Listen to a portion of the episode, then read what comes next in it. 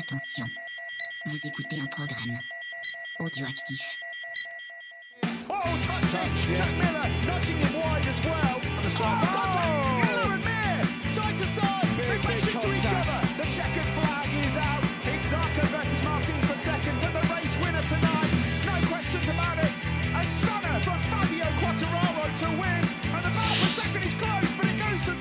Bonjour à tous, on est très heureux de vous retrouver pour un nouveau numéro de C'est qui en pôle. Aujourd'hui, c'est le numéro 97 et on va vous parler du huitième Grand Prix de la saison 2021.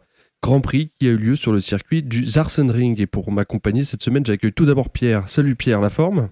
Ça va, ça va. Petit week-end entre la, la France-Hongrie en Euro de football et, et Ducati qui, qui fait pas de grosses performances. Mais bon, on fait. Ah, avec. tu peux- Ouais, pas- c'est- ça peut pas être le cas toutes les semaines. hein. Ah bah jusqu'à présent ça l'était. Hein. Mais- c'est vrai. et avec nous également pour cet épisode, Paul. Salut Paul, comment ça va? Salut tout le monde, écoute ça va nickel. Un petit Grand Prix euh, qu'on qu'on va pouvoir débriefer, qui était euh, pour certaines courses agréables à regarder, pour d'autres euh, on aura l'occasion d'en parler. Ouais. Alors, on a évidemment beaucoup de choses à vous dire cette semaine, mais avant, on commence comme d'habitude avec le gagnant de notre petit jeu en partenariat avec la bécannerie.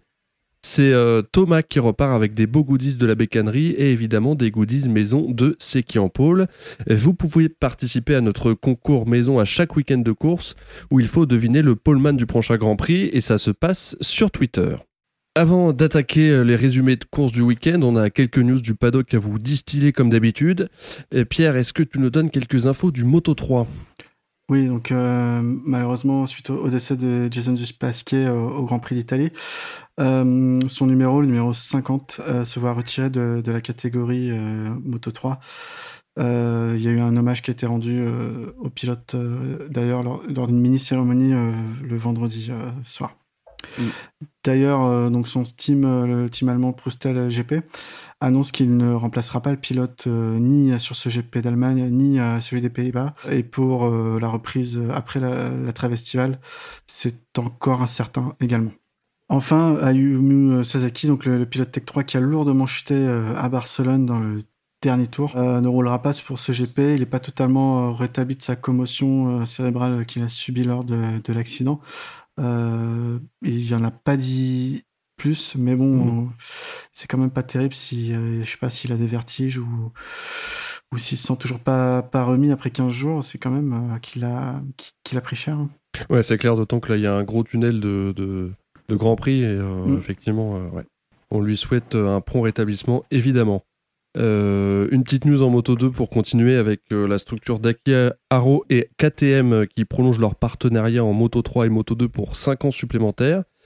Pour rappel, ils ont commencé leur collaboration en 2012 avec le titre pour Sandro Cortez en Moto 3. Leur collaboration jusqu'à aujourd'hui, c'est tout de même 83 podiums, 39 victoires en Moto 3 et 21 victoires et 57 podiums en Moto 2. Un petit palmarès pas dégueu. Euh, en MotoGP, euh, des news de Grésini Racing, du coup, qui reprend sa totale indépendance l'année prochaine. Ils ont signé avec Ducati pour la fourniture du matériel et des motos. Et ils annulleront euh, Enea Bastianini et Fabio Di Gianantonio. Flexbox sera le sponsor principal de l'équipe et le contrat avec Ducat court sur les saisons 2022 et 2023. Et pour euh, finir les news, une petite info en World Superbike. D'après euh, MCN, les rounds qui devaient clôturer la saison en Argentine et en Indonésie n'auront finalement pas lieu euh, cette année à cause de la pandémie. Un petit commentaire sur toutes ces news Euh, ouais, bah alors après, euh, juste la dernière news, c'est quand Ouais. même à prendre avec des pincettes parce que ça n'a pas été confirmé officiellement. Euh, c'est une indiscrétion de Motorcycle News, euh, le magazine anglais. Mm. Mais, euh, mais voilà quoi. Non, pour Gressini, je, suis- je suis content qu'il, qu'il déjà qu'il continue. Euh, après le décès de Fausto, c'était pas gagné. Et puis que qui se sépare euh, de la structure Aprilia. Après, euh, bon, pour Aprilia, c'est difficile de repartir de zéro, mais Mhm. euh, je pense que c'est pour le mieux pour Gressini. Sinon, ils allaient se faire vraiment trop peut-être absorber. Après, faut voir voilà qui reste dans le team Gressini et qui reste chez Aprilia, parce que bon, Aprilia, ils vont pas vouloir partir avec des techniciens qui connaissent pas forcément la machine non plus. Ouais. Donc, euh, ça va être un, un grand bouleversement pour les deux pour les deux équipes, quoi. C'est clair. Moi, je trouve juste ça. euh, Alors, c'est très bien qu'ils signent Ducati. Maintenant, bon, euh, a priori, euh, il y a leur, il y a l'histoire de bien savoir sûr. quel Ducati ils auront pour l'année prochaine, quelle, quelle moto. Et surtout, ce que je trouve dommage, c'est que eux parlent de signer avec Ducati, Rossi, enfin le, le team de Valentino Rossi parle de signer Ducati.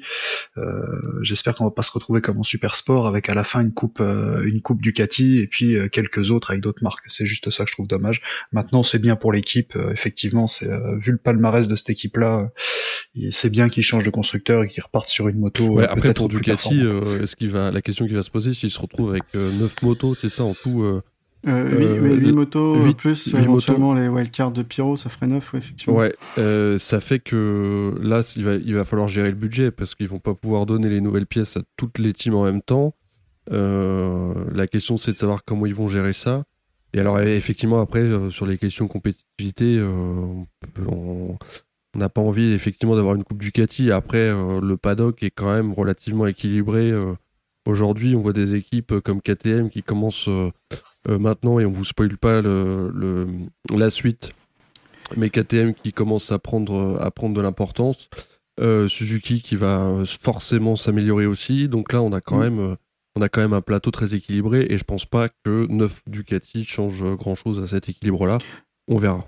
Après, je pense que pour Ducati, c'est un tout. Ils doivent proposer déjà un prix qui est intéressant, Mm. mais aussi peut-être un peu plus de support au constructeur, un peu plus d'accompagnement De SAV, ouais. euh, de SAV, et peut-être des motos aussi un peu plus récentes ou avec des ou, en promettant des évolutions en cours de saison, ce que ne font pas forcément euh, euh, les autres teams, parce que je comprends pas pourquoi il y aurait un attrait si fort pour les, les teams satellites envers Ducati. Bon, moi, euh, j'ai pas besoin qu'on me vende ça moins cher pour prendre Ducati, mais voilà, je veux dire un team comme Gresini euh, euh, ou VR46 qui a des liens très forts avec Yamaha, si euh, ils sont plus proches de Ducati dans les négociations, c'est quand même qu'il doit y avoir un, un facteur que qu'on ne connaît pas aujourd'hui et qui, qui, qui est dé- qui est visiblement décideur.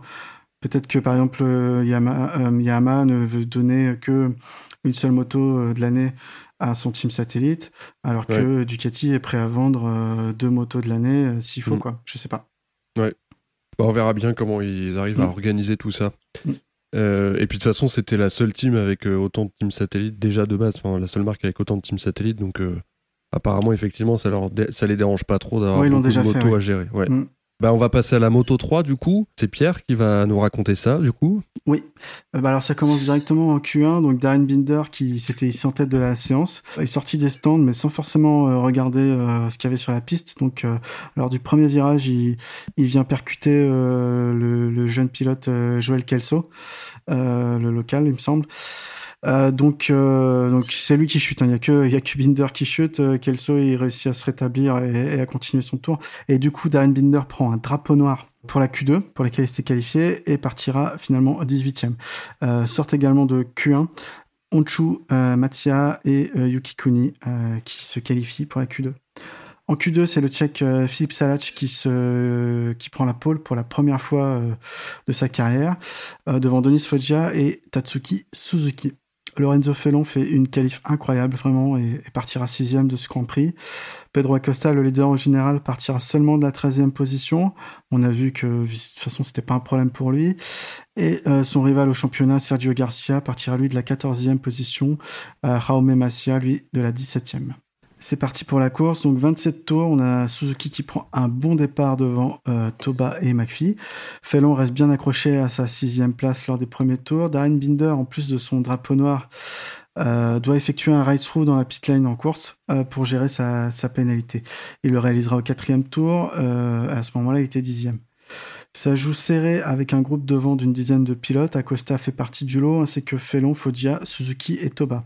Yuki Kuni va chuter en perdant l'avant au virage numéro 13 dans un contact avec Raome Masia, euh, qui prendra du coup euh, un long lap de pénalité suite à, à cette touchette. Rodrigo, lui, va chuter sur un gros gros high side. Denis Sonchou va venir toucher Fenati à l'intérieur du virage numéro 2 et chuter. Yamanaka, qui est juste derrière, hein, parce qu'il roule en, paquet, va relever légèrement la moto, prendre les freins pour éviter Onchu qui traverse la piste donc de, de la droite vers la gauche, depuis l'intérieur vers l'extérieur du virage. Et euh, Felon qui est derrière Yamanaka, lui, euh, bah, il va perdre l'avant tout simplement. Je pense qu'il a été surpris sur cette manœuvre et va chuter euh, dans le même virage. C'est le Turc va pouvoir euh, lui repartir. Le Français va abandonner alors qu'il était à ce moment-là en 11e position. Euh, Salach est 18e euh, à ce moment-là, qui avait fait la pole en difficulté, abandonne. Raume Massia va chuter et percuter Artigas.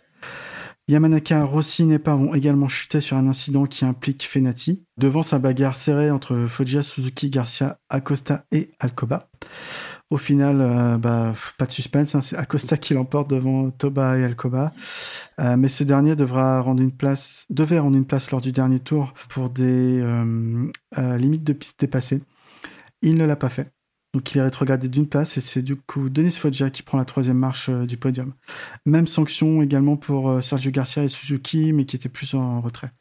Alors, euh, surprise, donc Acosta euh, domine euh, toujours avec 145 points.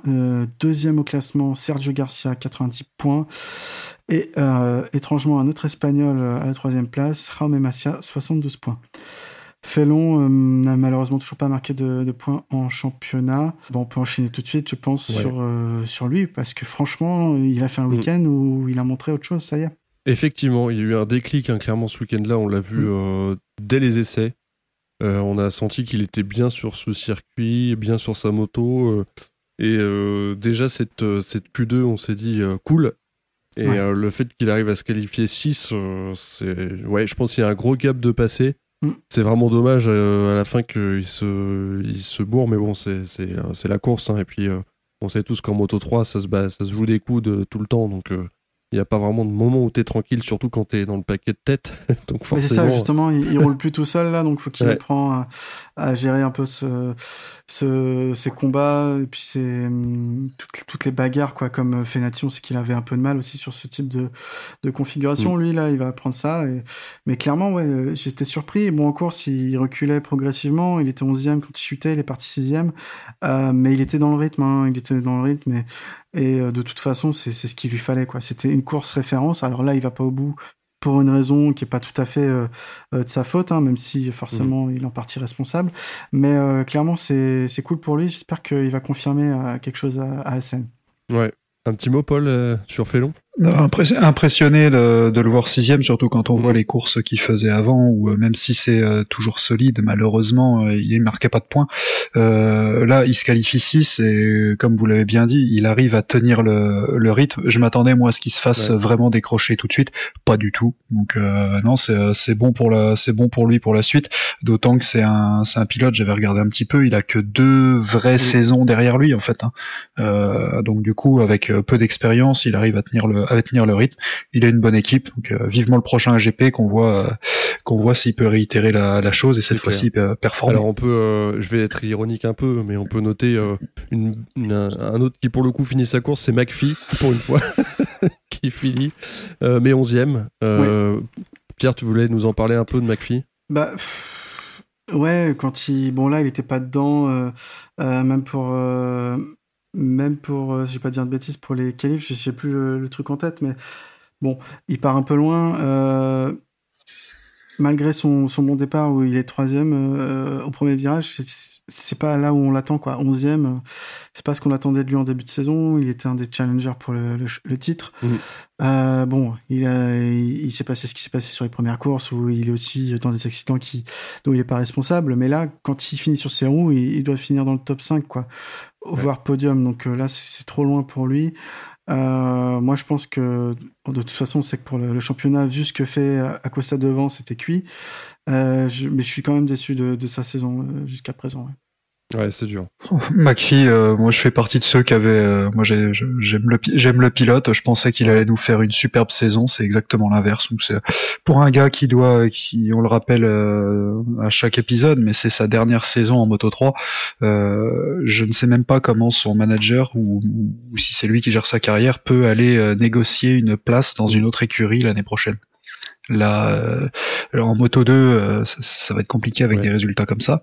Euh, je, franchement, je, je, sais pas ce que ça va donner pour lui derrière, mais clairement, oui, c'est. Après, la ça peut être aussi. Il sait que c'est sa dernière saison en moto 3.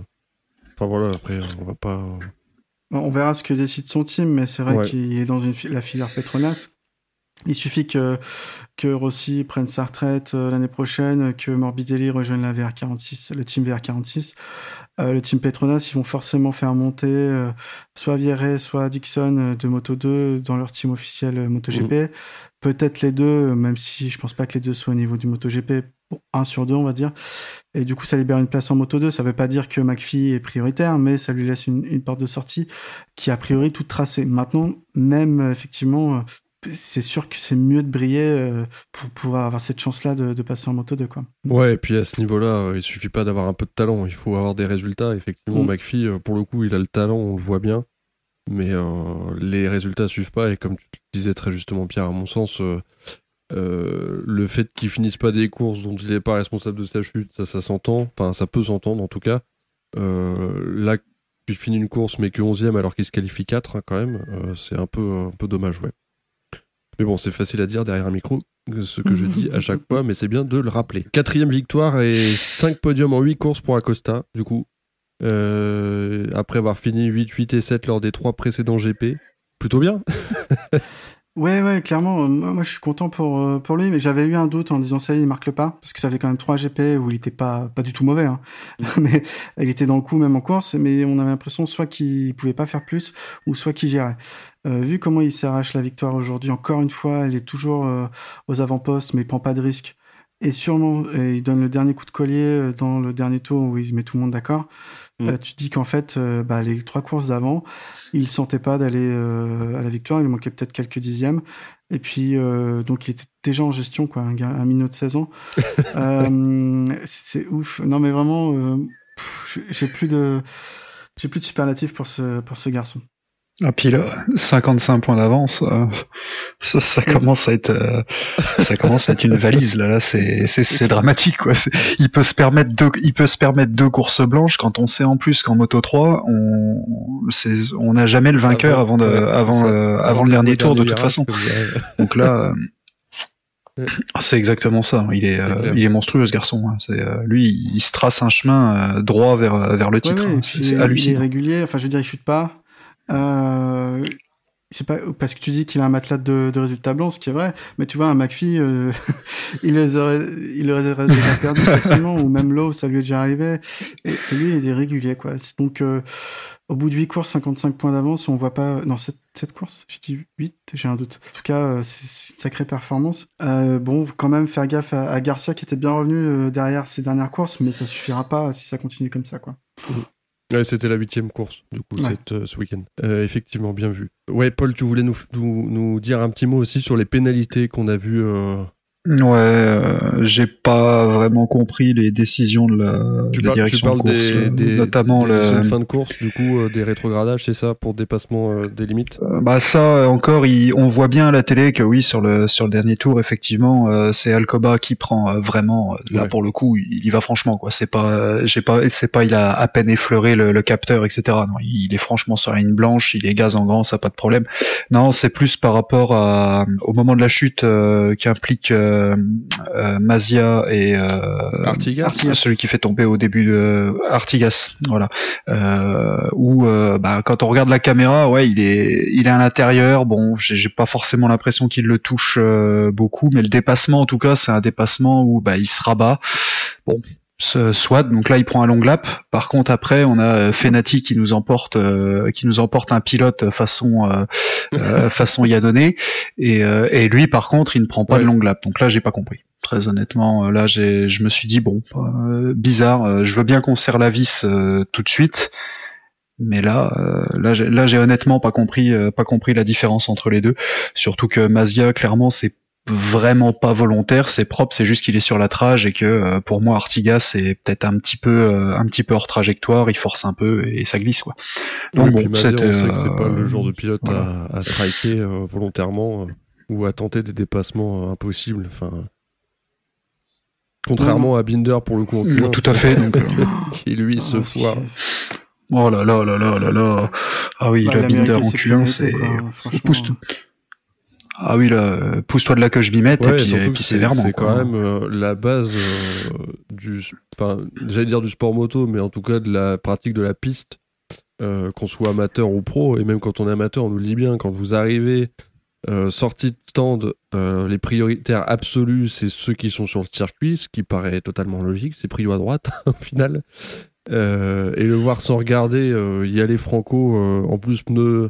Bon, les pneus, euh, enfin, ils sont chauds avec les, les, les couvertures chauffantes évidemment, mais bon, ils sont pas aussi chauds que, que le fait de rouler avec.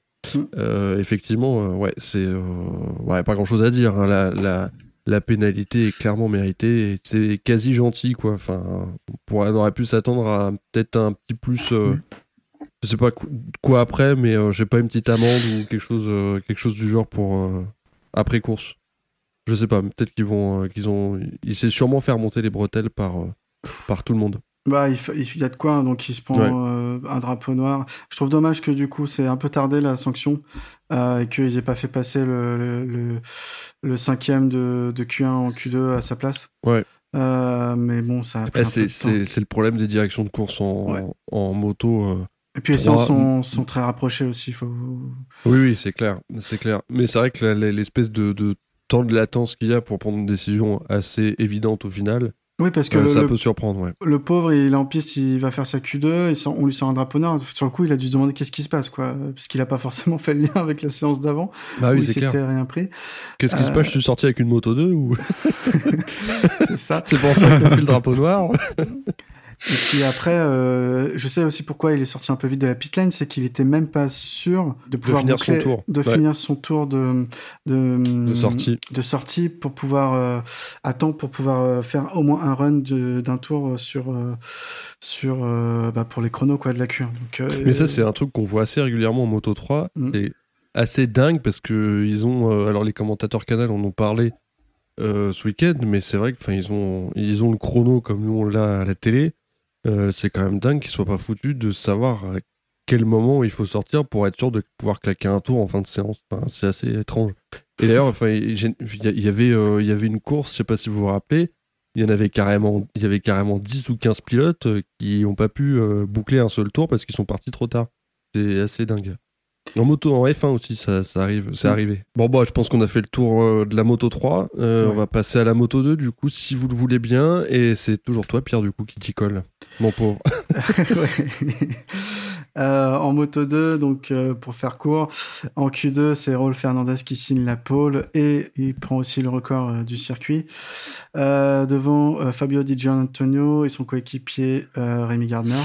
Donc euh, Bezeki partira 4, Viré 5, Navarro 6, Lowe's lui partira 7ème. En course, donc Raul Fernandez fait le all shot devant Rémi Gardner et Xavi Viré, alors que Simone Corsier lui part à la faute dans le premier virage. Les deux pilotes Ayo roulent tout de suite sur un rythme une seconde plus rapide que les autres. Euh, et Gardner double Fernandez pour la tête de course assez rapidement, je sais plus si c'est le deuxième ou le troisième tour. Fermin Aldeguer, l'espagnol, va chuter au virage numéro 3 et Raul Fernandez va faire de même un tour plus tard alors qu'il tentait de, de rester euh, accroché à la roue de, de Gardner. Après 5 tours, euh, Rémi Gardner possède 5 secondes d'avance sur le peloton, emmené par euh, Aaron Canet et devant Marco Bezecchi. Du coup, euh, Gardner coupe un peu, mais histoire de toujours garder une zone de confort. Lorenzo Baldassari part à la faute au virage numéro 8, suivi quelques secondes plus tard par Augusto Fernandez. Canet se dégage un petit gap et derrière c'est Bezecchi qui se bagarre avec DJ Antonio pour la troisième place. Viré part à la faute à deux tours du drapeau à damier. Euh, et Ayogura. J'ai- Ouais, ouais, J'avais précisé un tour même parce que c'était le premier virage du dernier tour. Ah oui, on peut voir ça comme ça. Euh, Ayogura et Joe Roberts font de même dans le dernier tour. Rémi Gardner donc gagne la course devant Aaron Canet et euh, Bezeki. DJ Antonio finit 4 et Sam Lowe's finit 5. Et tout ça au championnat, du coup, ça nous donne.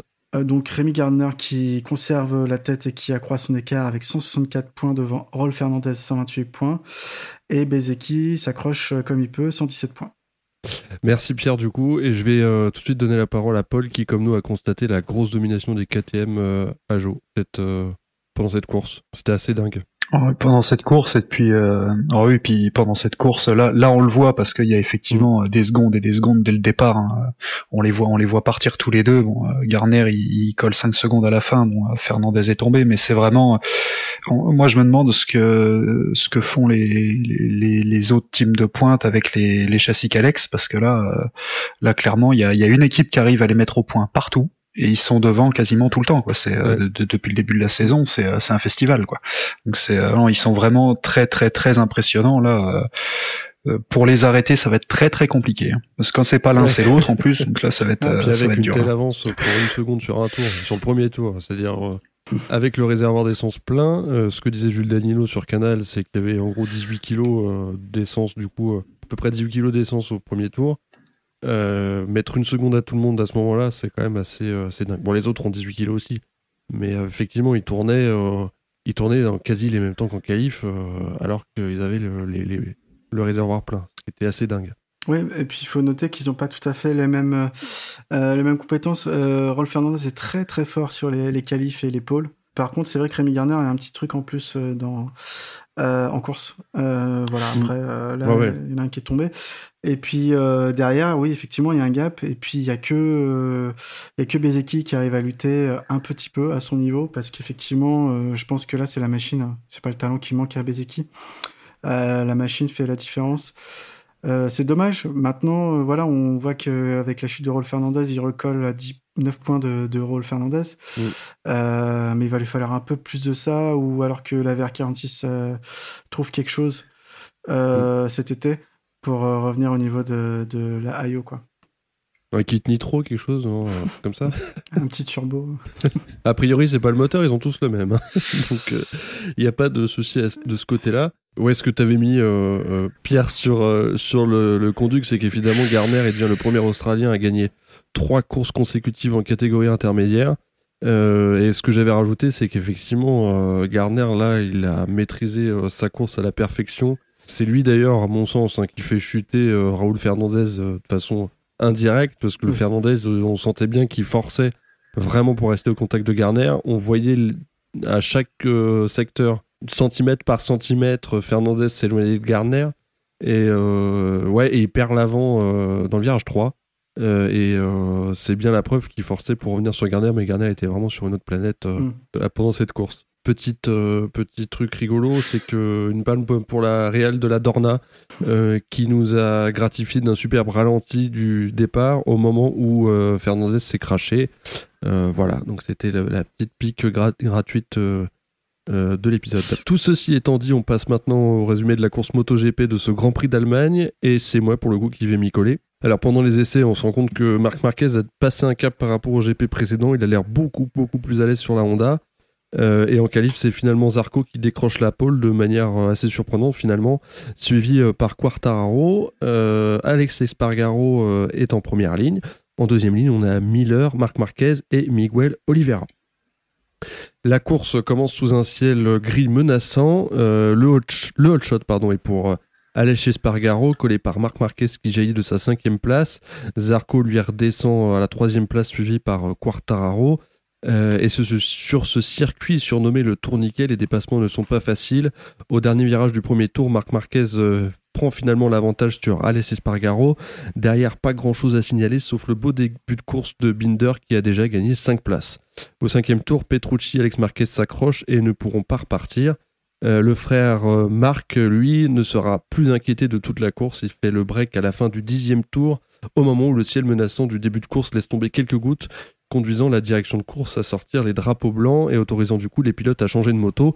Tout le paddock ralentit son rythme d'une seconde, sauf Marc Marquez du coup qui ne semble pas du tout inquiété par la fine pluie qui tombe. Et finalement la piste va sécher très vite. Pendant ce temps-là, nos deux Français ont perdu quelques places, ils se retrouvent cinquième et sixième. Entre eux et Marquez, Alèche perd deux positions et se retrouve quatrième doublé par Miller puis par Oliveira qui lui aussi remonte fort.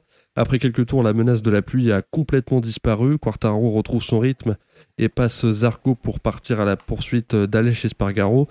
Miller, lui qui était deuxième, se fait doubler par un Oliveira en feu qui multiplie les records du tour en course. On est alors à peu près à la moitié de la course. Marc Marquez a alors deux secondes d'avance. Quartaro se débarrasse finalement d'Alech puis de Miller. L'Australien a l'air bien en difficulté sur cette euh, fin de course. Sur les dix derniers tours, pas grand chose à signaler. Non, je déconne. Zarco perd encore une place, malheureusement.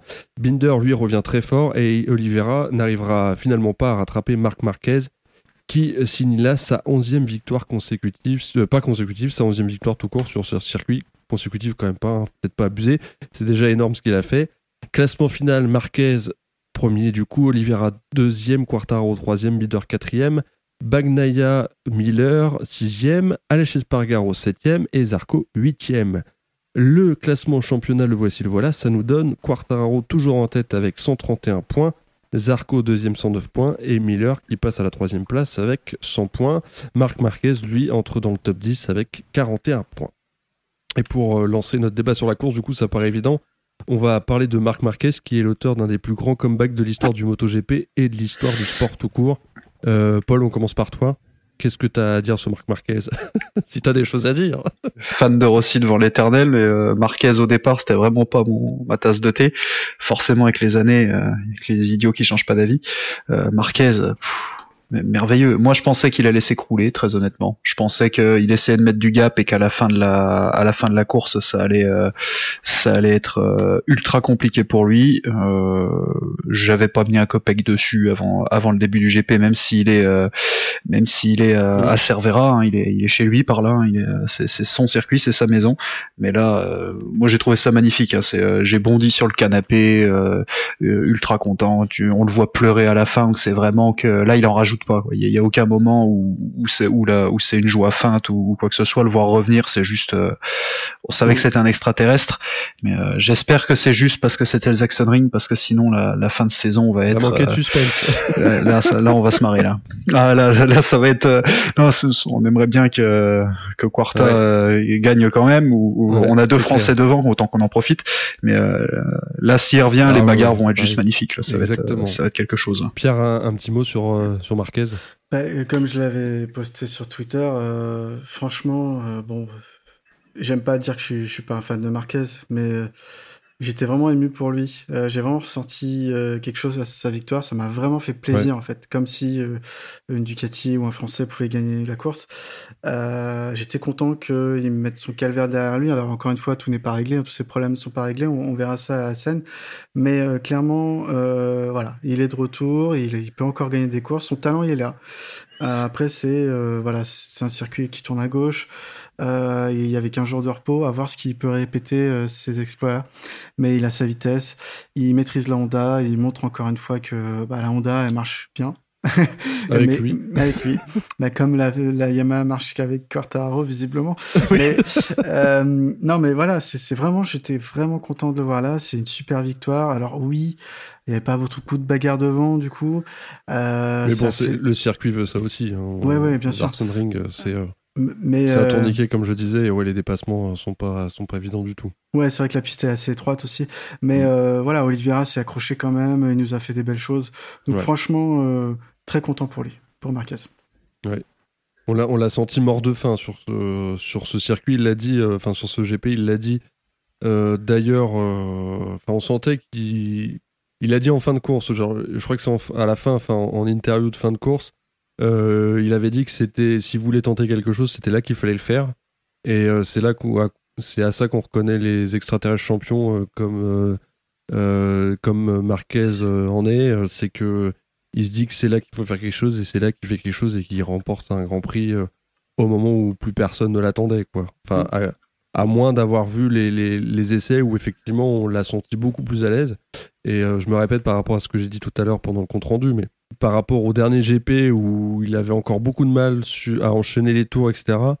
Là, on avait l'impression qu'il euh, était revenu normal, quoi. Bon, euh, sans euh, ultra dominer les, les, les, essais, mais au moins il était là et on s'est dit, ah, il va peut-être se passer quelque chose ce week-end. Un petit mot peut-être sur Honda, parce que, alors moi, je, vu qu'on parle de Marquez, on va, on va parler de Honda. Euh, du coup, Marquez, je sais pas si vous êtes au courant, mais euh, il avait un nouvel aéro sur le train avant. Euh, bon, les aéros, c'est rarement sur le train arrière. Quoique si Ducati l'a inventé. Ah mais, non, non, non, c'est interdit sur certaines parties arrière de la moto. sur certaines parties. Ça refroidit le pneu. Oui, ça refroidit le pneu. mais alors du coup, une nouvelle aéro style Yamaha pour, pour Marquez sur, sur sa Honda. Euh, ça a l'air d'avoir marché. On va vite savoir si c'est ça qui a changé quelque chose ou pas. Euh, moi, la question que je me pose, c'est la réflexion que je me suis faite, c'est que bordel, ça va. Alors, Honda était très content de cette victoire, on les comprend, hein, forcément, dans la team, ils étaient tous euh, fous de joie. Mais quand on voit le résultat des autres pilotes Honda euh, pendant cette, course, ça fait, euh, mal. Hein. Marquez se bourre du coup. Bon, c'est pas pire que les deux autres Yamaha, que les, même les trois autres Yamaha par rapport à Quartaro, mais Espargaro finit 10, Nakagami finit 13, voilà, et, et Marquez du coup gagne. Euh, moi, j'ai peur que ça. On s'était dit, ça va peut-être les remettre en question sur la façon de, concevoir la moto pour mm. qu'elle soit peut-être un peu plus facile, mais au moins garantir des résultats euh, assez réguliers. Mm.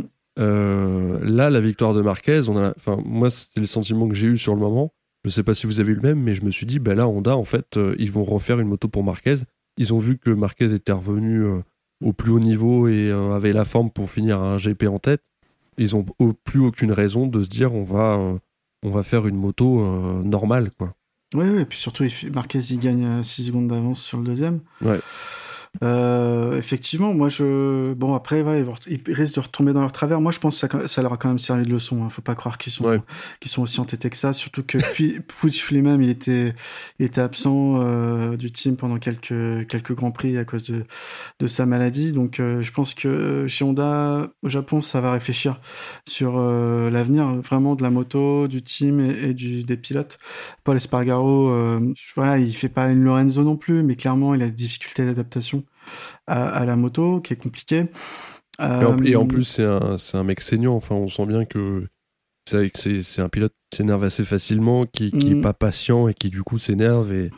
Et euh, ouais, bah là, il a, il a déclaré qu'il allait regarder les datas de Marquez et calquer ses réglages sur lui à partir de maintenant. Ça veut dire qu'il le faisait pas jusqu'à présent. Bon, euh, bon, pourquoi pas. Après, euh, il y avait l'histoire de Paul qui réclamait que Honda récupère des concessions euh, si pour travailler un peu sur le développement de la moto. Avec la victoire de Marquez, c'est sûr que cette idée est, est, passée aux oubliettes, même si c'était déjà pas très mhm. réglementaire. Euh, il devrait vraiment se concentrer sur euh, s'acclimater avec la moto. Après, il y a des mariages qui qui réussissent pas. Hein. Euh, Zarco, KTM, euh, Lorenzo, Honda. Enfin voilà, on l'a vu. De Ducati. oui, c'était quand même bon. Rossi, c'était quand même différent. il avait, il faisait des top 10, même des top 5. Bon, c'était pas évident, mais euh, voilà, c'était pas à ce point-là. Mm. Après, Rossi, euh, c'est pas la même gamme de talent que Paul Espargaro, je pense. Non, pour, pour, pour revenir à Honda, vraiment, euh, moi j'attendais Nakagami cette année parce qu'il avait fait une bonne fin de saison l'année dernière. Mm. Euh, Alex Marquez avait fait un bon début de saison l'année dernière et tous les deux ils sont ils peu absents quoi. Ouais, clairement. Ouais, ça va être dur pour eux. Hein. Là, honnêtement, je me suis fait la même réflexion qu'Olivier euh, à la fin de la course. Quand il gagne, je dis c'est bon, Honda va va continuer d'être Marquez dépendant. Euh, quand il est pas là, ils sont ils sont nulle part et là leur dernière victoire de toute façon, leur titre, leur victoire, etc. Dernièrement, il y a que lui qui arrive mm. à l'amener au bout de toute façon. Donc euh, et puis euh, le seul qui arrivait à, à, faire de très bons résultats avec aussi, bah ils l'ont envoyé à la concurrence en tant que pilote d'essai et visiblement ça marche bien pour les pour le Orange d'avoir récupéré ce pilote là. Je pense qu'ils peuvent s'en mordre un peu les doigts pour le coup. Oui carrément. Et ouais après faut qu'ils regardent parmi les jeunes pilotes de Moto 2 ou alors les fins de contrat qui arrivent euh, l'année prochaine euh, euh, dans les autres teams quoi? Quel, quel pilote sait conduire une V4 une moto réputée rétive? Moi j'ai ma petite idée. Chez KTM il y a un pilote portugais qui montre qu'il a un talent exceptionnel. Moi je pense que ça pourrait être un mariage qui, qui le fait qui, le, qui, qui marche. Après voilà. Après, ça, ça dépend de ce qu'a envie de faire le Portugais en question. Parce que pour, pour, le moment, ça marche bien avec Katoche. Donc on parle d'Olivera hein, pour ceux qui ne suivent pas trop la moto. mais euh, mais euh, ouais, bah, c'est c'est euh, ça, ça, une transition toute trouvée avec KTM parce mm. que effectivement euh, Olivera du coup ouais, c'est ça pourrait être intéressant effectivement de le voir chez Honda. Aujourd'hui, euh, en tout cas, enfin, on enregistre lundi, le lendemain du Grand Prix, on n'a aucune raison de d'imaginer Olivera avoir cette idée en tête quoi. Enfin, oui et non. Euh, ah. Bon, là déjà, Oliveira est sur euh, trois podiums consécutifs, dont une victoire. Euh, donc on sait que KTM a introduit son nouveau châssis au Grand Prix d'Italie, a changé de fournisseur d'essence et aujourd'hui ils ont rattrapé leur retard largement sur sur la concurrence cette année. Oliveira, pour moi, il a toujours eu mauvaise que on lui a demandé de rester chez Tech 3 quand Zarco a quitté avec perte et fracas le team officiel et que Brad Binder soit monté directement de Moto, Moto 2 dans le team officiel à sa place, Mm. alors que c'était à lui qu'on lui avait promis la place. Ensuite, euh, qu'est-ce qui se passe euh, il y a à peu près un mois? Euh, On annonce avec euh, grand bruit que Brad Binder a signé euh, KTM Factory jusqu'en 2024. Euh, Oliveira, lui, son contrat est toujours pas signé. hein. Enfin, l'année prochaine, il est encore chez KTM, mais après, on sait pas. Je Mm. trouve qu'il le considère comme un second couteau. Ou en tout cas, depuis l'extérieur, ça donne cette image. Et peut-être qu'au vu des résultats qui sont bien meilleurs euh, pour lui, vu qu'il a gagné trois grands prix avec KTM et que Binder n'en a gagné qu'un. Euh, voilà, au bout d'un moment, ça peut peser. Et puis quand t'as Mm. Honda Repsol qui t'appelle, euh, bah écoute, je suis. tu réfléchis, quoi. Voilà, Ouais. Red Bull KTM, c'est très bien, mais c'est Honda Repsol en face, quoi. Tu Ouais. compares le nombre de titres en catégorie Rennes, je crois qu'il n'y a pas tout à fait le même nombre de titres. Non, c'est sûr. Il n'y a pas la même longévité non plus. Mais Ouais. ouais, ouais. euh, je suis, oui, oui, c'est vrai, c'est vrai, j'avais pas ça en tête. Mais effectivement, ouais, euh, le fait d'être un petit peu mouton noir du, du truc, ça doit pas trop lui plaire. Et, c'est vrai que l'ambiance à KTM doit être assez spéciale. D'ailleurs, on sait que c'est en partie ça qui a fait euh, que ça s'est mal passé avec, euh, avec euh, Johan Zarco. Johan Zarco. Mm. Euh, donc, euh, à voir. Bon, lui, il gagne, donc forcément, peut-être que l'ambiance est beaucoup plus simple que s'il se bourrait à chaque, à chaque GP. Mais euh, ouais, ça va être intéressant de voir comment il va, comment il va gérer ça. En tout cas, Oliveira, il nous a fait une course incroyable. Encore. Ouais. Il est en forme, clairement. Et la moto marche bien. Et on l'a vu avec euh, Binder qui lui aussi est remonté et a fini quatrième. Oui. Donc euh, ouais, grosse, grosse perf de Katoche euh, ce week-end-là. Et l'année pro- le week-end prochain, pardon, on peut s'attendre euh, à la même chose. Ça va être ça. ouais. Après, euh, je ne sais pas par contre si euh, ils ont fourni le si le nouveau châssis est déjà arrivé chez Tech 3. Ça, par contre, ils ont ils ont Mm. pas spécialement communiqué, mais c'est vrai que là, euh, voir les KTM devant, moi personnellement, c'est une marque euh, que j'aime bien, même si euh, il y a eu beaucoup d'histoires autour et euh, bon, ça c'est euh, c'est leur sauce interne sur le dans leur euh, comment ils gèrent leur team. Mais là, en plus, euh, Binder, Oliveira, deux pilotes que j'adore, qui ont, ont des styles de pilotage assez euh, assez euh, magnifiques à regarder. Et là, euh, le voir devant, à la fin, j'y ai quand même cru en me disant bon, il va peut-être réussir à le rattraper. On le voyait grappiller dixième par dixième. Et puis, euh, et puis bon, voilà, l'ogre devant on a décidé d'en remettre un petit coup Mhm. quand même parce que visiblement il en avait encore. Et, euh, et puis Oliveira, euh, dans toute son intelligence, qui a choisi lui de dire bon bah c'est bon. hein. Je l'aurais pas, c'est pas la peine de me mettre par terre. Et puis, puis voilà, sans compter derrière les, la remontée de Binder et puis, euh, et puis son classement final qui est magnifique. C'est clair. Ouais, pour, euh, pour, pour Tech 3, c'est vrai que je sais pas non plus euh, ce qui s'est passé. Sais que euh, ils devaient le tester, le nouveau châssis, euh, aux essais post-Barcelone. Euh, mais là, je sais pas s'ils l'ont eu sur la, la course. Dans tous les cas, euh, l'ambiance du team est, est assez, entre les pilotes en tout cas, est assez tendue parce que bon, on sait qu'il y a un pilote Moto 2 qui monte chez Tech 3 l'année prochaine. On sait pas qui reste dans le team officiel, dans les pilotes actuels, mais euh, Petrucci, quand il a chuté, il a quand même euh, accusé euh, le Quena, indirectement euh, les avoir fait tomber.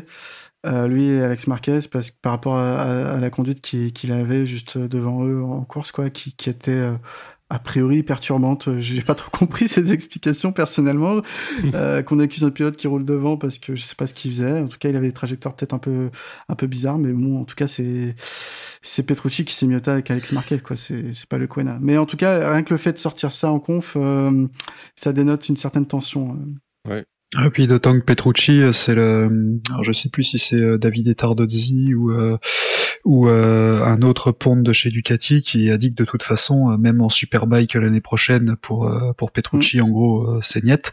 Donc je pense que lui, euh, il voit les portes se fermer petit à petit euh, pour les les gros teams MotoGP s'il n'arrive pas à signer. Donc euh, ça doit, c'est vrai que ça doit pas être simple pour lui. euh, ça doit pas être simple pour lui en ce moment. Donc, Bon après, à voir. hein, il, il est pas à l'abri de nous faire quand même un, un coup d'éclat. Il en a déjà fait. Donc, euh, Ouais, À voir pour la suite. Il est encore long le championnat, mine de rien. Enfin, il reste encore beaucoup de courses. On peut effectivement. Euh, euh, on n'est pas à l'abri d'une surprise, effectivement. On n'a pas parlé de Quartararo. Dis donc. Bah, Parce que, il- mine de rien, oui, c'est la, c'est la routine. Euh, mais il nous fait, il nous fait une course, une, une course à la maturité, j'ai envie de dire, très, Mm. très posée, sans panique, un peu, un peu, un peu comme il avait fait, enfin, comme il a déjà fait cette, cette saison, comme tu le dis, euh, Pierre, comme d'habitude. Mais c'est vrai que, euh, encore une fois, signalé, il a pas paniqué, il a doublé. euh, quand il fallait doubler, c'est. bah voilà quoi. Enfin, je touche du bois, mais on se demande comment il peut ne pas être champion du monde. Franchement. Bah, sa, sa gestion de course, elle est encore une fois très bonne, effectivement. Euh, il voit que Marquez s'en va, il voit qu'Oliveira le, le, le passe. À chaque fois, il fait, il fait sa course, il garde son rythme, il perd pas la- son sang-froid, il réussit à, à contenir euh, euh, Binder un peu sur la fin. Donc, non, non, c'est. Ouais, et à, et à- et à se débarrasser de Miller assez rapidement, où Mm. on sentait un Miller en difficulté. Lui qui, pour le coup, enfin, est censé avoir un peu plus d'expérience que le genou Quartararo, arrive pas à gérer, euh, à gérer les moments de moins bien. Euh, Quarta en profite, passe euh, sans problème. Euh, ouais, c'est chapeau. hein. Enfin, Ouais, ouais, Miller, il a dit que euh, il était resté trop longtemps devant, derrière Alexa Espargaro, et que du coup, euh, à ce moment-là, en fait, quand il était bloqué derrière Lèche, il avait le rythme pour suivre Marquez. Euh, mais une fois qu'il a réussi à passer à Lèche, euh, il a senti une perte euh, sur ses pneus, une perte d'adhérence, j'imagine, ou en tout cas un comportement un peu différent, et du coup, il avait plus du tout le, le rythme. En fait, il a laissé passer le coche, et comme du coup, Mm. je reviens à ce que tu dis, effectivement, Quartaro a su doubler au, au bon moment, quoi. à chaque fois sans perdre de temps, au moins, Mm. effectivement, c'est assez, assez dingue. Il a dit en conf que pour le coup, il avait quelque chose à améliorer. C'est le freinage d'après de départ. Euh, effectivement, on l'a revu encore. euh, là, le départ, euh, les départs, ça y est, il sait les faire. Euh, Clairement, là, on l'a vu ce week-end. Après, bah, le plus dur, c'est de gérer le premier freinage. Et on voit que autour de lui, là, sur, le, sur le premier freinage de- du GP d'Allemagne, il se fait embarquer tout de suite, enfin il se fait entourer tout de suite. On voit ceux qui ont, qui ont l'habitude, bon Marquez forcément, mais, mais euh, tous les autres euh, doubler sans, sans problème, le passer à, à droite, à gauche.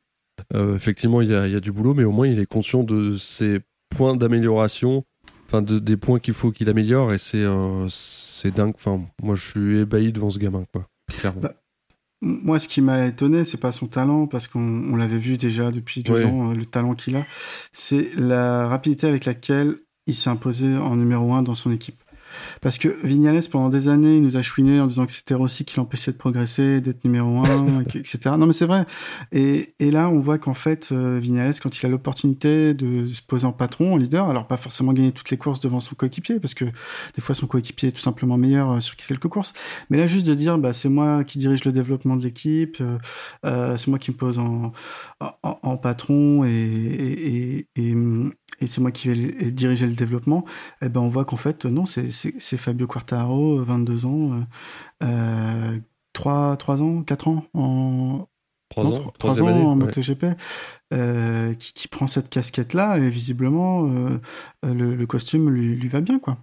c'est clair. Ah, Totalement. Et puis en plus, euh, on voit qu'il est, euh, même quand il est pas bien, Ouais. il fait 3. Donc, euh, voilà, c'est le, le- et, mais il l'avait dit en, en fin de saison dernière qu'il devrait travailler là-dessus euh, pendant l'hiver. Visiblement, il a beaucoup bossé sur le mental. On le voit différent, euh, même s'il a toujours ses explosions de joie, etc. On le voit, euh, on le voit différent, beaucoup plus serein. Et, euh, et voilà, là, il est, euh, le premier virage. Je suis, euh, je suis d'accord euh, entièrement avec vous. C'est vrai que le freinage est moyen, mais moi, la seule peur que j'ai à chaque fois, c'est de le voir freiner. Oui, il est pas bien. Je me dis, il y en a un qui va nous l'embarquer, il va tomber et la course est, est finie. Sauf que là, derrière, il restait 27 tours. Bon, bah ok, il sort 6 au, il sort 6 ou 7 au, au premier virage. Effectivement, en partant de la pole, c'est plus que coup. moyen. Parce que c'était Mais il finit sur le podium.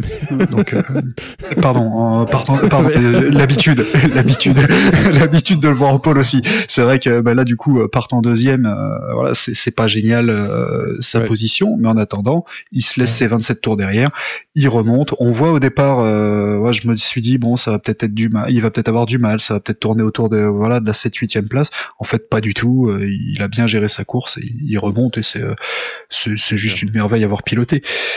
Et pour rebondir sur Vignales, là, euh, alors là, il s'est plaint, euh, il s'est plaint qu'apparemment euh, Yamaha n'arrivait pas à lui fournir un, à lui fournir des, des résultats quant à son problème de, de pneu arrière euh, depuis X courses. Bon, euh, l'an dernier c'était euh, c'était un autre problème, là c'est le pneu arrière. En attendant, euh, Ouais. dernier. Dernier, c'est dur. Euh, les deux autres Yamaha, euh, alors Euh, ouais. Morbidelli, on va dire qu'on peut l'excuser. Euh, il a pas celle de l'année, ce qui est, ce qui est juste aberrant. Mais là, euh, voir la, la, Yamaha officielle, euh, la deuxième Yamaha officielle dernière, et les deux autres Yamaha euh, se battre au fond du classement avec avec Enea Biastini qui, a, qui a pas une moto de l'année, avec Luca Marini qui débute, c'est dur. C'est vraiment très très dur. Pour, pour revenir à, Quartaro, donc avec avec Vinales qui ne marque pas de points sur ce Grand Prix, Quartaro c'est le seul pilote de la grille qui a terminé dans les points toutes ses courses. Même la course où il a eu un arm pump, euh, enfin donc son problème au syndrome des loges. Donc c'est pour dire le, niveau du, garçon. Donc même quand il a ses problèmes physiques très très importants, hein, mm. euh, il termine dans les points et c'est le seul à l'avoir fait toute la saison. Donc pas de chute déjà. Et ensuite, euh, bah, il a terminé, je crois, il avait terminé du coup 13e à Reyes. Donc donc voilà, si on met de ce côté ce résultat qui était, on va dire, mauvais, il termine toujours dans le, dans le top 10. Ouais, bah, pas grand chose. Ultra impressionnant. Mm. Un mot sur Espargaro, Alèche, pour le coup, euh, qui nous a fait un début de course incroyable aussi. Déjà une belle qualif, évidemment, et un début de course incroyable. Euh, voilà, bravo à lui. Ouais, bah, c'était la première fois qu'Aprilia euh, faisait une première ligne. oui, peut-être. non. non, faisait une première ligne en catégorie Rennes dans l'ère du MotoGP. Mm. donc c'est déjà exceptionnel. Et puis ce que je disais sur le, le Discord, c'est que si Aleix Espargaro voulait avoir Dovizioso comme coéquipier l'année prochaine, il s'y prendrait pas mieux pour lui vendre euh, cette moto. Non, mais voilà, la moto fonctionne. Alex Spargaro, il a plein de qualités.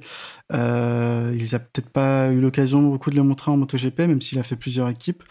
Euh, mais pour moi, Devis, c'est quand même un cran au-dessus. Après son année sabbatique, je sais pas, hein, on verra. Mm. Mais euh, euh, peut-être qu'il manque à cette moto, c'est un pilote d'un calibre un tout petit peu supérieur à Alex Spargaro. En tout cas, ce que fait Alex Spargaro, c'est quand même très très bon cette saison.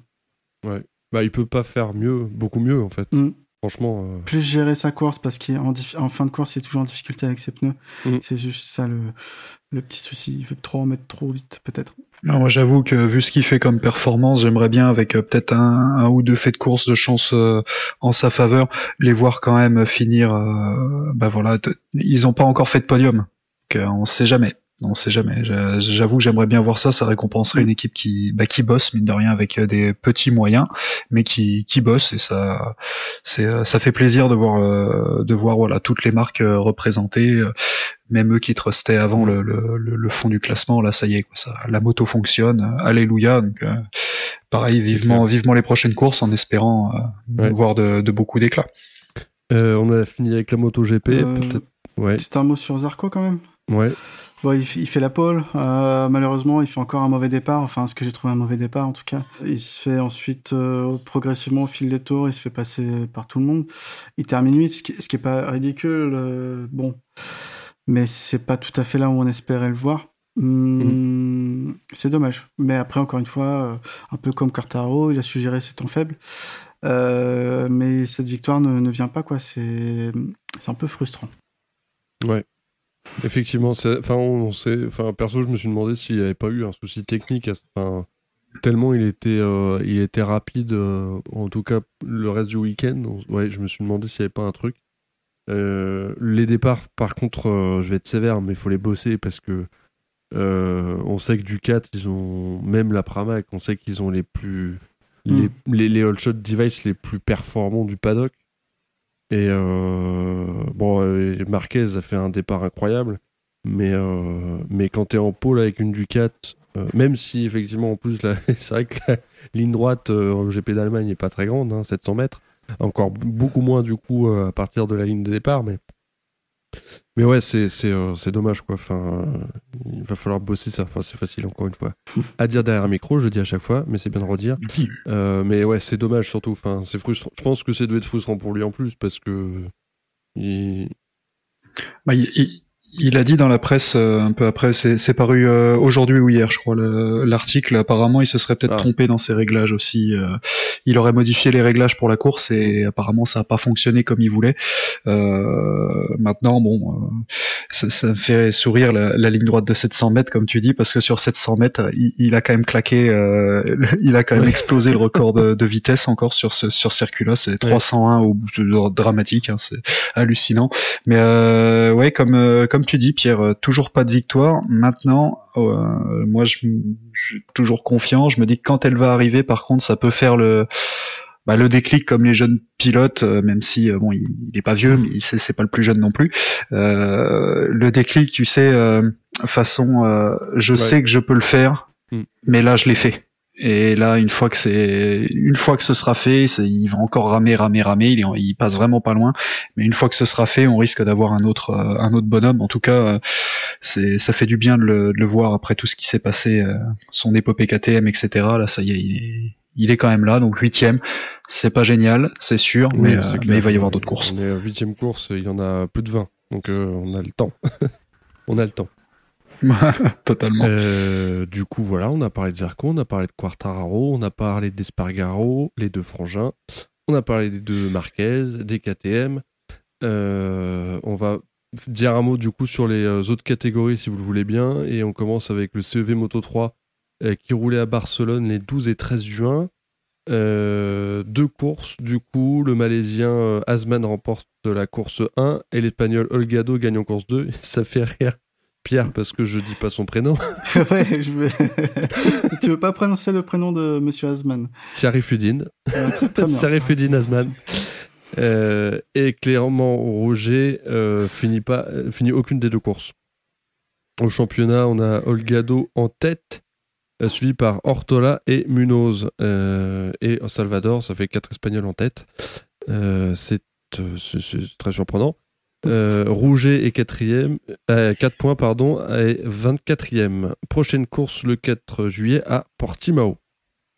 Du côté de la Rookies Cup maintenant, ça a couru le même week-end que les catégories reines du sport moto avec deux courses aux Ring. David Alonso gagne en course 1 devant Marcos Uriarte et David Munoz. En course 2, Matteo Bertelle gagne alors que les 5 pilotes du groupe de tête ont chuté dans le dernier tour et devant Daniel Munoz et Tachakorn Boiserie. Perrin fera 16e puis 17e. Oui. Euh, thaïlandais, euh, monsieur Boiserie, thaïlandais. Thaïlandais. Euh, un point Frenchy hors GP maintenant. le French Superbike a couru les du 18 au 20 juin au circuit de Poarnos. et c'est la fin de série de victoires pour Debise. en course 1, le champion en titre Ginès gagne devant Debise et Forêt. En course 2, Debise reprend la victoire à Gine et Forêt. En 602, Bis gagne devant Kochi et Tom Berco. Et en course 2, il gagne devant Kochi et Gregorio. En pré-moto 3, Matteo Roman gagne les deux courses devant Jules Berco et Charlie Malter. Euh, et c'est Fargier qui gagne. En course 2. Enfin, oui, c'est un français, hein, donc on peut pas Fargier. Euh, en World Superbike, ça a couru à Misano le week-end du 13 juin aussi. Alors imbattable en course 1 et sprint, euh, Michael Rinaldi apporte deux victoires à Ducati sur ses terres et une deuxième, place en course 2. Razgatlioglu, lui, sera vainqueur sur cette seconde course après avoir terminé deuxième en euh, première course et course sprint. Réa, du coup, il fera trois fois troisième et Redding trois fois quatrième. À noter le super rattrapage de Réa à la Marquez en course 1 quand il était à la poursuite de Rinaldi. Côté français, euh, Mayas fera 11 euh, DNF 11 et Ponson 18, 16 et 18. Au classement, Jonathan Ray est toujours en tête avec 149 points. Razgat Lioglu est deuxième avec 129 points. Et Scott Redding, troisième avec 104 points sur la Ducati. Euh, Mayas est 13, 13e avec 22 points et Ponson 20e avec 1 point. Euh, tu voulais nous dire un petit truc euh, sur Mayas. Ouais, je trouve que donc Mayas qui, qui est monté de catégorie cette année en, en, Superbike, euh, je trouve que pour un rookie qui a fait longtemps du 600, euh, bah, il a fait des très bonnes courses. Il a été plusieurs fois dans le top 10 en course. alors qu'il n'a quasiment pas roulé d'ailleurs cet été, enfin cet hiver pardon, avec cette moto, et qu'il a justement participé à aucun essai officiel parce que son team euh, qui est italien, voulait pas sortir d'Italie euh, pour participer aux essais officiels, notamment à, Barcelone. Euh, donc vraiment sur une Kawasaki privée, il est assez prometteur. Moi, j'espère vraiment pouvoir le voir. On sait que le Superbike, ça se joue pas qu'au résultat. Hein. Il y a beaucoup de de choses en coulisses, de sponsors, d'argent qui, qui peut te faire sauter une selle ou, pas. J'espère qu'il va rester un an de plus. En tout cas, moi, je le, je le vois vraiment bien. On a vu des, des champions super sport passer en mille et, c'est une catastrophe. Lui, c'est pas du tout le cas. Donc, mm. euh, euh, on n'a plus beaucoup de Français euh, en, en, Superbike. Bon, on a Ponson également dans ça avec son team All Star Yamaha, mais clairement, moi, ça m'a. Ses performances sont, très intéressantes. Je, suis content de le voir là. Et puis Réa, je voulais dire un mot. vous, je sais pas si vous avez vu sur les réseaux sociaux, vous n'avez peut-être pas regardé les courses, mais le rattrapage qu'il fait, c'était euh, c'était quand même vachement bluffant, vraiment. C'était, il chute, enfin, normalement il est par terre, il pousse avec son coude et et, euh, et ça l'a calmé parce qu'après du coup il arrête de, de chercher la route de Rinaldi pour terminer troisième. Mais ouais, non, c'était vraiment euh, impressionnant. Absolument. Moi, moi, je les soupçonne de s'entraîner. moi, je, je, vais, je, vais, je, vais, je vais acheter une moto pour faire ça. Je vais, je vais essayer de faire ça. Normalement, quand tu glisses de l'avant, t'es par terre. eux, non. Euh, non voilà, de savoir. voilà, c'est exactement ça. Lui, il a le temps de glisser, comme tu dis, il a le temps de glisser, de se dire tiens, je glisse. Bon, un petit coup, c'est pas grave. Bon, on va peut-être ralentir un peu, mais peut-être bon. le, peut le super ils sont merveilleux. En super mode, on les voit euh, assez, euh, j'allais dire facilement. Bon, les motos sont beaucoup plus légères en super mode qu'en qu'en Superbike évidemment, mais, euh, mais euh, on les voit en Supermode rattraper des glisses euh, assez dingues. Ça, ça vient peut-être de là finalement. un petit mot du World Super Sport, du coup, c'est Agarter qui gagne les deux courses devant Bernardi. En course 1, Odendal complète le podium devant Cluzel 4. Et en course 2, c'est Cluzel qui finit troisième et Gonzalez quatrième. Caricasulo et ne finit pas la, la première course et finit 9 à la deuxième course. À noter que la course 2 a été arrêtée avant de repartir à la suite de la grosse chute de Maria Herrera. Et Odendal, s'il finit la course en tête, n'a pas fait un long lap penalty et prend 3 secondes de pénalité qui le laisse 5 euh, au classement, on a Agarter toujours en tête avec 119 points, Odendal deuxième 102 points, Bernardi troisième 82 points, Cluzel est cinquième avec 65 points. Un petit mot euh, de World Super Sport 300 course 1, c'est Huertas qui l'emporte devant euh, pardon, et le français De Cancelis 3 En course 2, c'est Carrasco qui gagne devant le brésilien Kawakami et le français Dissora.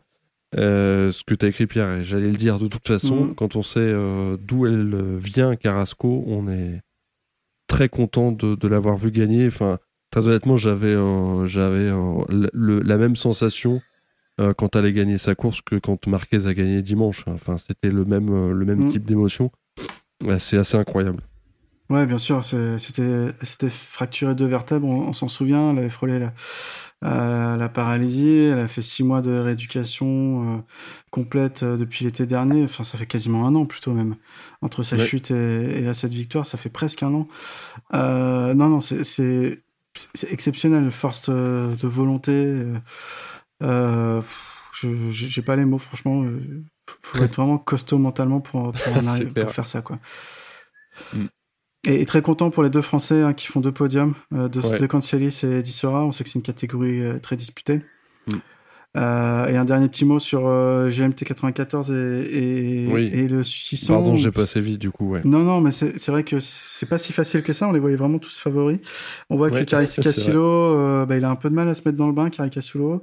Euh, Cluzel, il a rencontré des difficultés aussi en course, pas que liées à son accident hein, qu'il avait pu avoir en début de saison. Mais ouais, même, même là, il y a finalement il y a Garter qui, vient de Moto 2, qui est costaud. Dendal, il assure également. L'Italien Bernardi, il sort un peu de nulle part, personne ne l'attendait. et ben, finalement, il assure. Donc, mm. compliqué. Début de saison compliqué pour le, le GMT. C'est clair.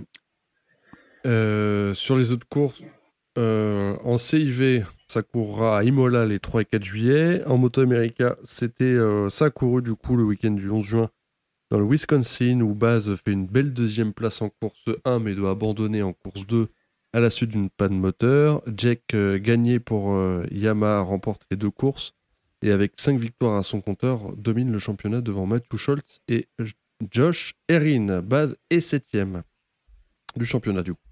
Prochaine course le week-end des 25-27 juin au Rich Motorsport Park.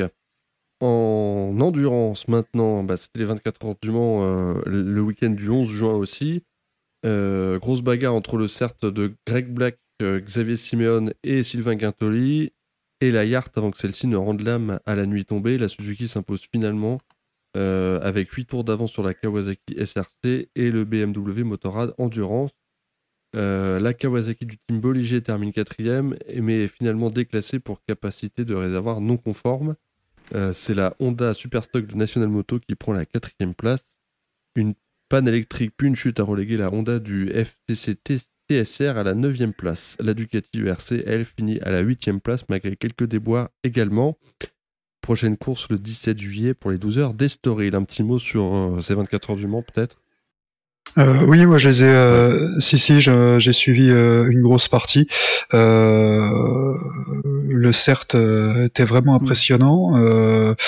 ça s'est quand même assez vite assez vite goupillé pour eux dans le sens où euh, où le Yacht euh, euh, enfin en fait les, leurs principaux concurrents ont, tous eu des boires très très rapidement. Donc du coup on se retrouve en sortie de nuit on, sait que sauf casse sauf casse ou gros problème ça va ça va le faire pour eux. Moi j'avais noté surtout le retour de la de National Moto qui bah, qui avant roulait en, en, EWC là ils sont là en super stock. C'est bien pour eux qu'ils fassent quatrième parce qu'à un moment autant scratch ils étaient vraiment bien classés euh, ils ont eu leur lot de déboires, ils sont descendus, ils ont fait une course solide, ils ont réussi à remonter. Euh, des 24 heures du Mans vraiment intéressantes. Après, euh, c'est un peu dommage pour le, le FCC TSR. la Ducati ERC, je crois qu'ils sont tombés. Il me semble qu'ils ont chuté ou qu'ils ont eu euh, des petits soucis qui a fait pareil qu'ils sont retombés mm. vraiment bas avant de remonter euh, avant de remonter euh, de manière assez homogène. En fait en course les, les, temps étaient bons. Après ils sont remontés du moment où ils ont réussi à résoudre tout ça ça a été. Mais ouais ça faisait du bien quand même de, de revoir l'endurance surtout chez nous pour le coup. J'étais j'étais content. J'étais vraiment content. Belle mm. belle belle manche des, ah, des 24 heures c'est vrai qu'on dit souvent que les pilotes de vitesse issus de la vitesse sont pas forcément euh, bon en endurance parce qu'ils veulent trop donner tout, de suite, mais on voit que le CERT, euh, qui a quand même euh, Xavier Siméon et Sylvain Guintoli, hein, qui ont tous les deux roulé en Grand Prix, et Guintoli qui roule encore, euh, bah non, ils savent rouler vite et utiliser leur tête pour, pour mener avec Greg Black un team à la victoire. Donc vraiment euh, grosse victoire impressionnante. Ils ont rien fait de mal, le CERT, sur cette course, mm. euh, que ce soit la mécanique, euh, les stands, vraiment tout. Ça a été, c'était une course de rêve, je pense, pour eux. Ça s'est déroulé au poil. Euh, par contre, ouais, c'est là où peut-être que notamment la, Ducati a pêché, c'est que euh, c'était pas forcément euh, super dans les stands. Il y a encore beaucoup à faire de, ce côté-là. Après, c'est un team qui, roule pas depuis hyper longtemps sur cette moto en championnat du monde d'endurance. À noter que pour la, la Ducati, justement, c'est la première course de 24 heures que cette moto termine. Donc euh, voilà, ça fait deux ans qu'ils essayent. Là, ça y est, ils ont fini une course de 24 heures, ils sont allés au bout. Euh, c'est pas donné à tout le monde de, de construire une moto qui, qui termine euh, mm. une course de, de 24 heures, donc c'est cool. Et puis après, euh, bon là, le championnat se lance tout juste. À voir ce que donne le team BMW quand même, qui, est, qui, qui termine sur le podium et que c'est pas que c'est pas courant qu'on voit des, des motos européennes sur les podiums d'endurance. Donc donc c'est cool. Mm. Et puis l'équipage de, de la 37 est, est capé hein. en matière d'endurance. Ils ont, euh, ils savent, euh, ils savent de quoi ils parlent. Ils ont eu quelques déboires, c'est pareil, c'est euh, bah, l'endurance. Hein. Ils sont descendus, ils sont remontés au rythme des faits de course, mais ouais, eux vont être dangereux sur les. Je pense que bon là, ils peuvent, ils ont peut-être un coup à jouer si, si, si tout se passe bien pour eux. On, les verra peut-être quand même en, gagner une, je pense. On verra bien. Bah écoutez, c'est euh, tout pour nous euh, pour aujourd'hui. On se retrouve très bientôt pour le débrief du prochain GP qui va arriver très vite puisque effectivement ça roule dès le week-end prochain à Assen aux Pays-Bas à partir du 25 juin. Est-ce que ce sera le GP de la confirmation pour Marquez? Eh bien rendez-vous au prochain numéro. D'ici là, venez prendre part aux discussions sur Discord, Facebook et Twitter. À la prochaine sur C'est en pôle. Salut Pierre, salut Pierre. Salut tout le monde, à la prochaine.